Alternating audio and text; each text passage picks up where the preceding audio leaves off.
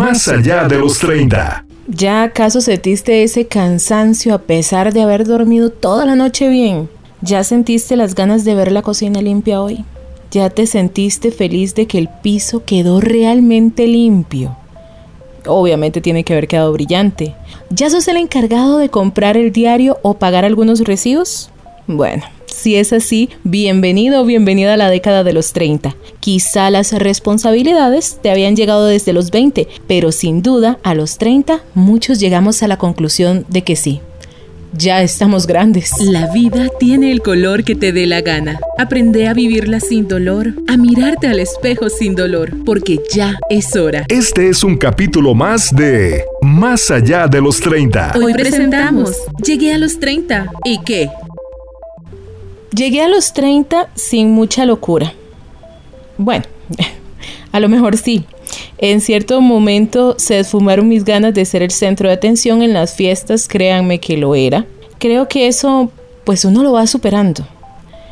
Si llego a ser, mm, es justamente porque estoy con mi familia, que en un momento muy cálido y que quizá es gente que de verdad quiero y me comprometo a que sean felices cuando están conmigo, pero ya no es necesario calzar con todo el que se ponga enfrente. Yo ya llegué a los 30 y fueron bastante las heridas que hubo en el camino. Amores, desamores. ¿Y a vos cómo te fue en ese camino también? Yo invité a varias personas que nos cuenten esta etapa de crecimiento que llamamos el tercer piso. Obvio, todos tenemos algunas en común, tal vez como las de Maide, que hoy nos va a contar porque ella tuvo amores y desamores.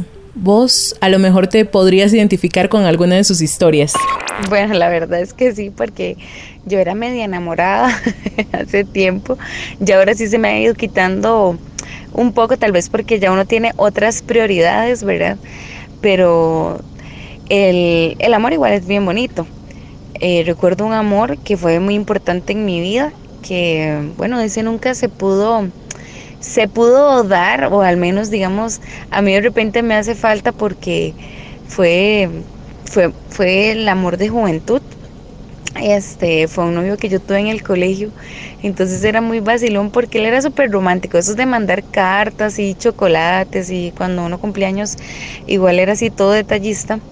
Este con él yo estuve varios años entonces sí fue un recuerdo como como muy bonito. Después nosotros habíamos terminado y seguimos siendo muy buenos amigos que él siempre preguntaba por mí por mi familia es, y al final bueno eso no lo extraño, eso no se pudo dar, lo extraño porque no es una persona con la que yo pueda hablar ahorita. Él falleció muy joven, tenía 26 años por leucemia. Y entonces yo lo, recuerdo muy bien, sé que, que él está bien dónde está, pero a mí de repente a veces me hace falta para poder conversar.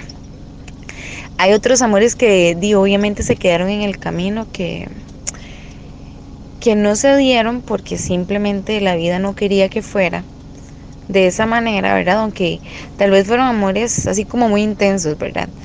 De esos obviamente todavía guardo el recuerdo. No soy de guardar como rencor ni, ni resentimiento por nada porque aprendí mucho eh, y también de esos amores difíciles fue que conocí un amor que, que no sabía que, que debía uno desarrollar un poco más, que ahorita les cuento de cuál es ese amor. Pero sí, digamos, de esos otros amores, pues aprendí a ser un poco más fuerte, aprendí a establecer las prioridades y a reconocer qué quiere uno para su vida y qué no. Y bueno, ya, ahí están, eso es solamente parte de la historia. Eh, tengo dos amores, dos que son grandes, así inmensos, que son mis hijos. Una ya es toda una adolescente que también me, me enseña de todo un poco. Y el otro es un bebé que es una ternura, que podría decir que es el mejor hombre que hay en este mundo.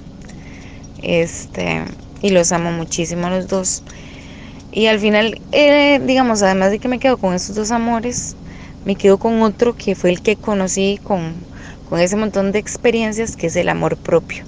Que creo que ese a veces uno como que lo tiene abandonado, pero que, que uno debería cuidar así desde el, desde el primer momento porque con ese amor es con el que uno se cuida, se valora, se chinea, saca tiempo para hacer las cosas que realmente a uno lo hace feliz. Así que el amor propio es muy, muy importante. Y cuando uno tiene amor propio, creo que eso cambia la visión de las cosas. Y se da cuenta de que hay un tiempo para todo, que no hay que correr, que no hay que desesperarse y que hay personas a las que sí uno debería abrir la puerta a su vida y otros que mejor no.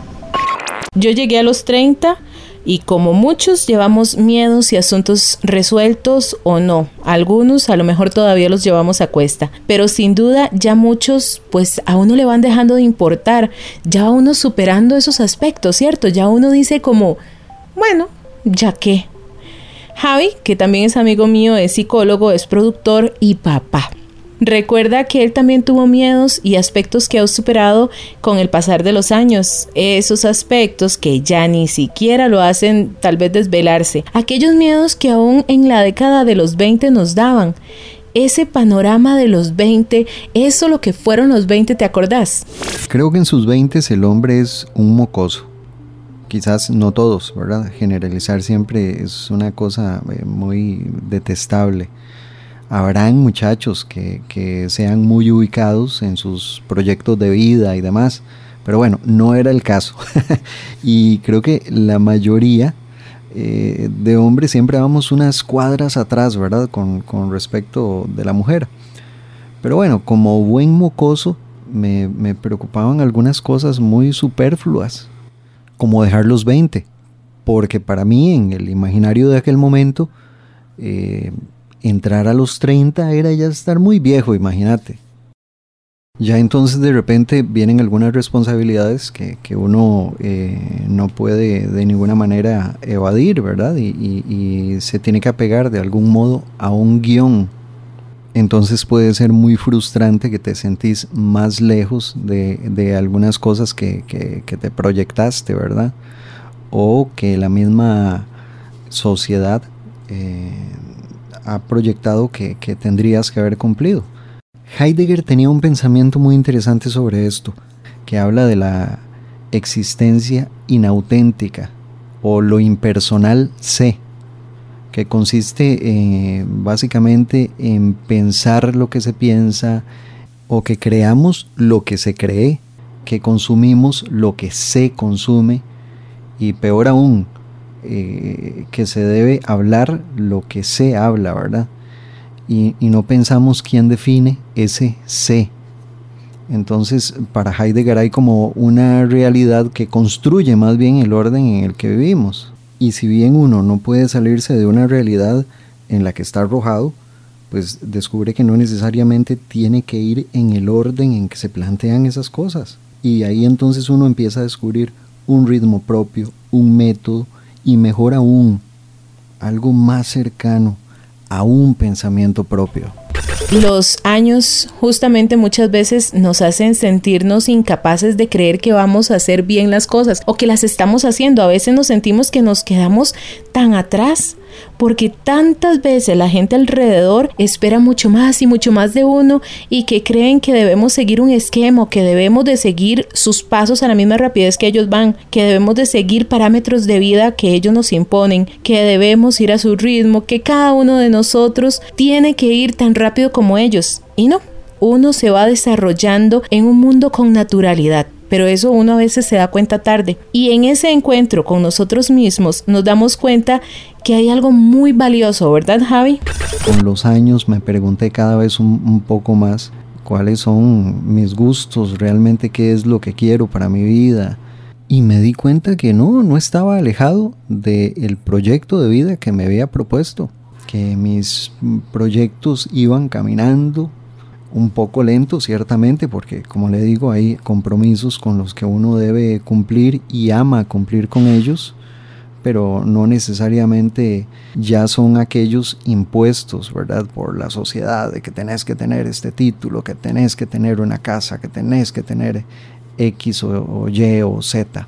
Me, siento eh, después de los 30 liberado de todos estos mandatos sociales estudié una carrera universitaria, pero por mi cuenta he estudiado otras muchísimas cosas que, que me han dado quizás todavía mayor satisfacción de lo que me pudo haber dado un título en algún momento de mi vida. Y hago cosas que de repente no son productivas en el sentido económico, pero realmente son muy productivas en el sentido personal. Entonces creo que tal vez los temores quizás fueron eh, causados por, por ese malestar de de repente no estar cumpliendo con lo que se debería estar cumpliendo, ¿verdad? Pero era una cosa totalmente externa. Realmente si uno se toma su tiempo de, de, conocerse a sí mismo, de preguntarse qué es lo que, lo que a uno le gusta, quizás uno se sorprende de no estar tan perdido con su proyecto de vida, ¿verdad? Entonces creo que por ahí va. Creo que mi mayor logro es reconocer las cosas que me gustan y llevarlas a cabo. Y ya desligado, por supuesto, relajado totalmente con el tiempo que me lleve concretarlo. Al final es en mi tiempo y es para mí, desligado también de si me va a dejar plata o no, porque es para mi propia satisfacción personal. Concomitante al tema del tiempo, el hombre en tanto vida inevitablemente es proyecto, es un ser proyectado al futuro. Y una de las cosas más interesantes que, que he descubierto en las observaciones que, he venido realizando a lo largo de mi vida y en mi vida, es que desde el momento en el que empecé a poner el acento en las cosas que me apasionan, que hago por gusto, aquellas otras cosas que eran meramente expectativas sociales, han venido solitas, fluyendo sin, sin presionarlas. Que la casa, el carro, que algún otro título, que algún eh, éxito profesional. Todo eso ha llegado solito, más bien después de que eh, puse la mirada en realmente y de una manera más sincera y más contundente en las cosas que me apasionan en la vida. Hace unos días, no sé si han visto esta película que se llama Comer, Amar, Rezar de, ay no, em, Julia Robert, ¿la han visto? Yo estaba haciendo un comparativo con la vida y es que de verdad hay tantos momentos en que uno se siente tan perdido en la vida que en serio uno siente que a lo mejor no es feliz, que no está haciendo lo que realmente uno quisiera, que la vida se le va. Se cuestiona hasta la pareja que tiene, ¿cierto? Creo que eso es una crisis que nos da todos los seres humanos. Claro, todos siempre vamos a tener duda. Claro que podemos preguntarnos, ¿qué carajos voy a hacer con mi vida? ¿Qué estoy haciendo? Y es que es tan humano tener miedo. Y a veces uno le teme tanto al hecho de decir una frase, esa, justamente, tengo miedo, quiero parar un momento. A veces uno de verdad necesita como que, no sé, como hacer un alto, respirar, porque a veces uno va tan rápido en la vida que no se da cuenta que hay gente que sí lo está apoyando, gente que no, que uno tiene que hacer una limpia en la vida, pero siempre hay gente buena. Por ejemplo, yo tengo mi amiga Nati, ella es comunicadora, nos graduamos juntos de la universidad y justamente hablábamos sobre esto. Cuando uno tiene miedo, uno quiere bajarse de la vida de adulto en la que va y parar el mundo, ojalá despreocuparse. Pues sí, Tati, los miedos siempre van a estar presentes. Es algo totalmente normal en todas las personas y creería que nadie en este mundo puede decir que al menos en algún momento de su vida no ha tenido un miedo.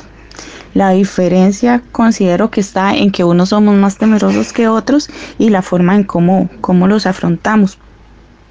Ahora, no es bueno pasar todo el tiempo con, con miedos, pero yo sí creo que los miedos también no son tan malos. ¿Por qué? Porque tener temores o incertidumbres de lo que de lo que puede pasar en varios aspectos de mi vida ahorita o en el futuro nos permite como detenernos un poco y pensar qué estamos haciendo, si estamos haciendo las cosas bien, si las estamos, si las podríamos hacer mejor y cómo estas decisiones, actitudes, comportamientos pueden incidir en, mi vida, si podemos darle un giro a, la vida. Y aunque no sabemos qué va a pasar en el futuro, pues esto nos podría ayudar a, bajar un poco esa, esa incertidumbre. Ahora, si me he querido bajar del tren, sí, muchísimas veces.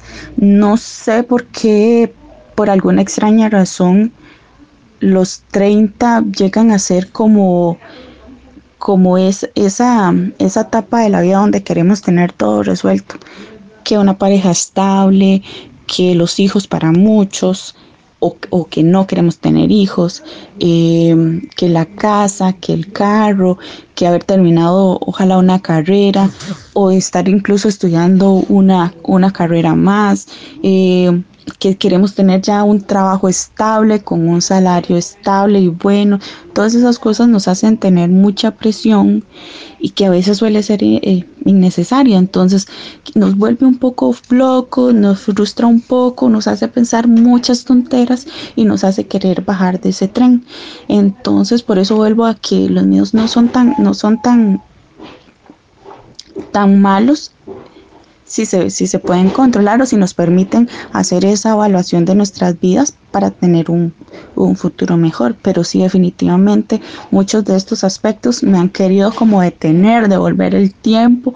Esas crisis muchas veces llegan a ser pasajeras. Eso sí, claro está. Si uno se siente más cansado, más cansada de lo normal, con ansiedad, si tienes ataques de pánico y además te sentís totalmente desestabilizado, ahí sí, mejor busca ayuda. Si no son cosas normales, pero si necesitas ayuda, hacelo. No hay por qué sentir vergüenza por asistir a un psicólogo o buscar un psiquiatra. En otros casos, el mundo nos enseña a curarnos solos. A veces el tiempo nos va dando las respuestas. La frase que los adultos nos decían antes y que tomábamos como a la ligera o de forma burlesca o chota, ahora, cuando uno es adulto, ya ahora sí tienen lógica, ¿cierto?